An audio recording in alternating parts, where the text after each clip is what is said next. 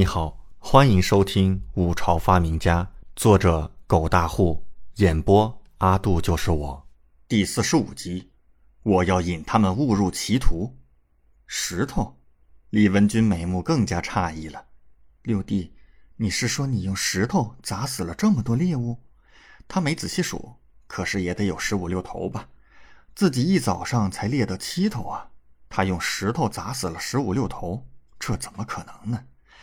身后的那些侍卫听到李准说是用石头砸的，顿时也是面面相觑，满脸的不相信。他们猜到是用石头砸死的，可是这么多都是用石头砸死的，是不是有点夸张过头了？李准感觉甚是不好意思，欺骗李文军让他有些负罪感，但是也没有办法，不然怎么解释呢？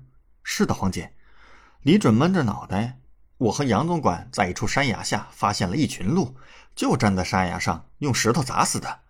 终究是运气好，被我俩砸死了这么多。在山崖下发现一群鹿，用石头乱砸就能幸运的砸死十八头。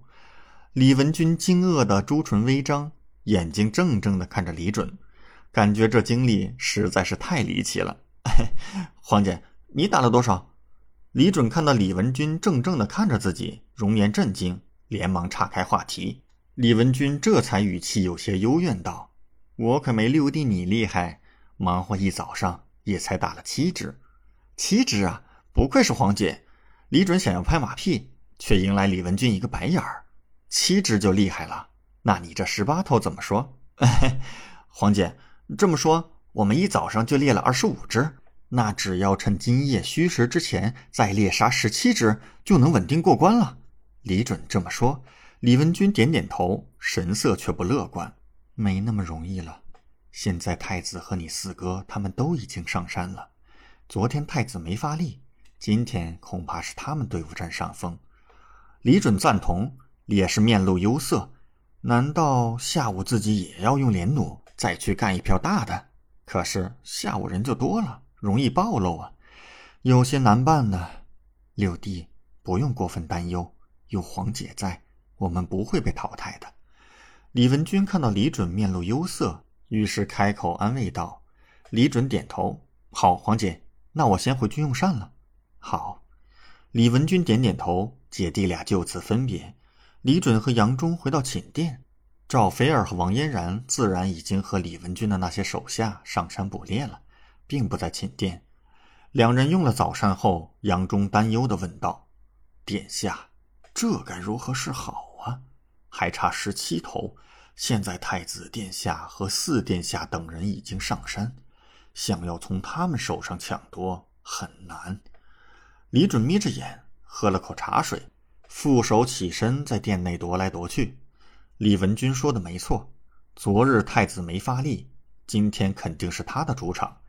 然后自己那个四哥也不是个吃素的主，现在无异于是虎口夺食。不容易呀！若非今日他和李文军一早便进了山，捡了空，恐怕竞争会更加惨烈。但也算是争取了大半的时间。按理说，李文军手下那些个高手，加上赵菲儿这个第一射术，怎么也能够射到十七头的。可是从昨日的表现来看，确实有些差强人意了。他也是不太放心呢，得想个法子才行。李准在殿内走来走去，走了差不多一炷香的功夫，忽然说道：“杨总管，你准备一下，我们再进山。”“是，殿下。”杨忠不知李准的想法，但是说到进山，料定是有了什么对策，当下也不再问。两人收拾妥当，再次进山。只是李准这次并未携带信号弹，也没有带连弩，只是背负了一张大弓。杨忠看得一头雾水。难道殿下不去猎鹿了？那他们进山做甚？两人进入森林深处，李准让杨忠在雪地里找马蹄印儿。殿下，这是做什么？杨忠忍不住问道。只见李准眯着眼睛，既然无法虎口夺食，那我们便想方设法引对方误入歧途吧。引对方误入歧途？杨忠愣了一下，转头便是明白了什么意思。可这怎么做呢？李准也在雪地里找着踪迹。先找到太子或者四哥他们的队伍，然后我们再看看怎么办。无论如何，我们也得看饭下菜呀。感谢您的收听，请继续收听下一集。